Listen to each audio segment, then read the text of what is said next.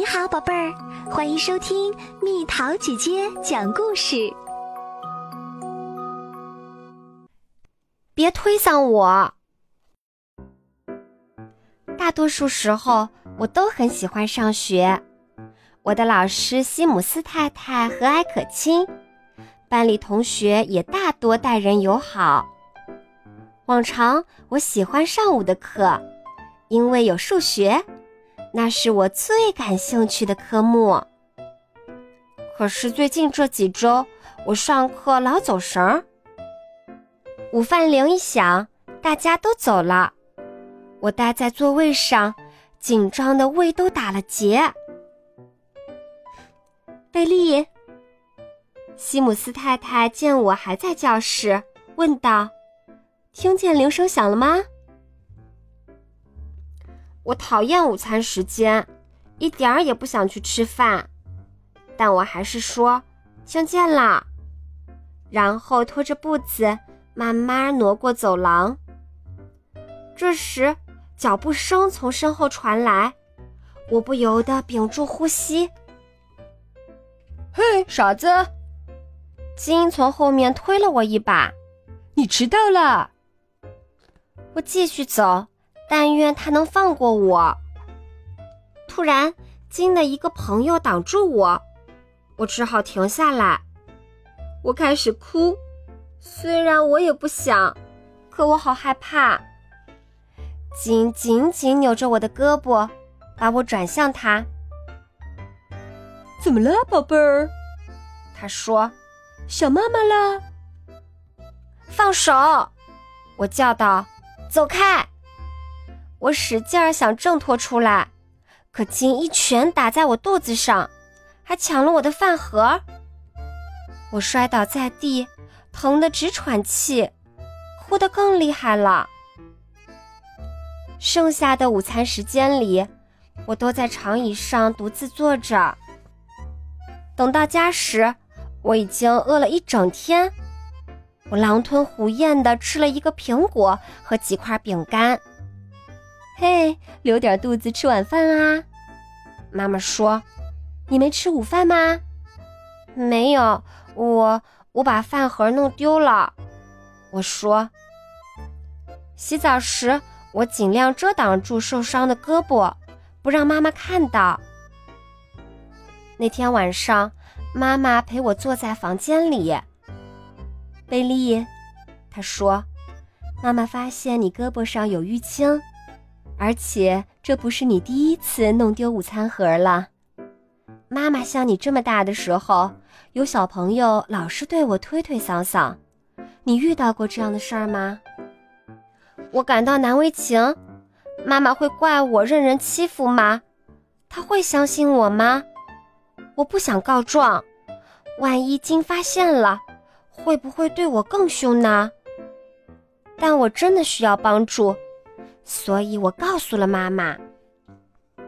妈妈认真听了，然后她让我详细说说金到底做了什么。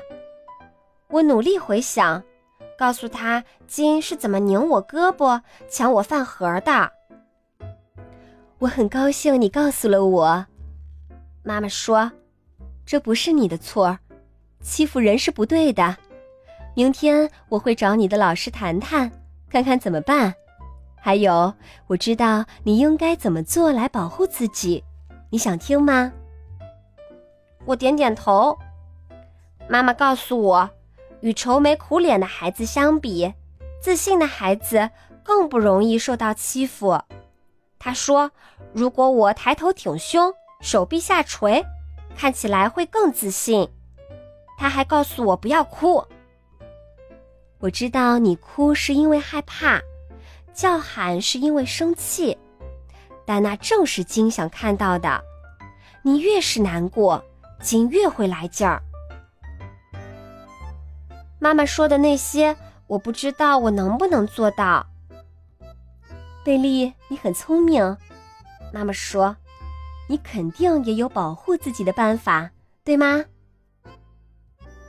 想到金每次都挑我独自一人时来找茬儿，我说：“我觉得我可以和别的同学一起走，或者待在老师附近。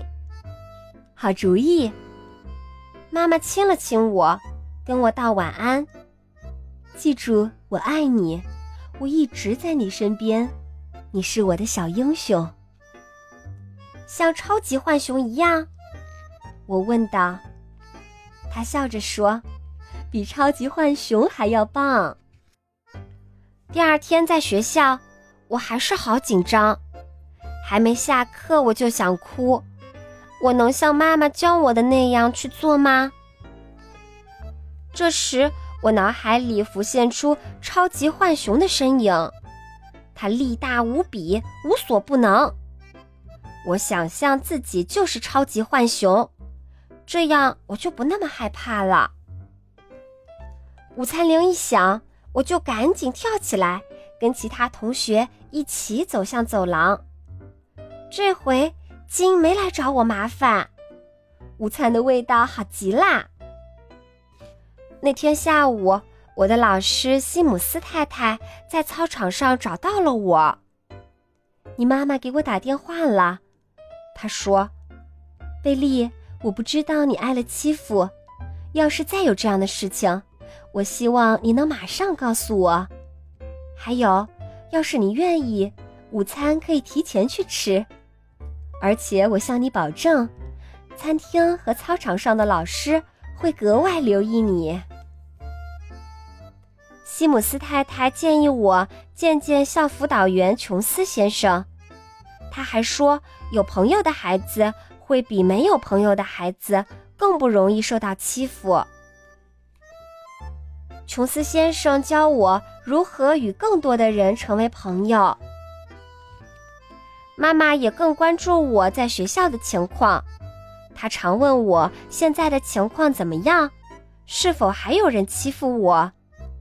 西姆斯太太说她会在课上讲讲霸凌的问题。我庆幸我把这一切告诉了妈妈，有这么多大人和朋友帮助我，我不会再让金那样的孩子欺负我了。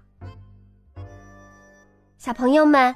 如果你正在遭遇肢体霸凌，一定要及时告诉爸爸妈妈和老师，他们是最爱你的人，他们会全力帮助你，做你最温暖的港湾和最坚强的后盾。别怕，勇敢一点儿。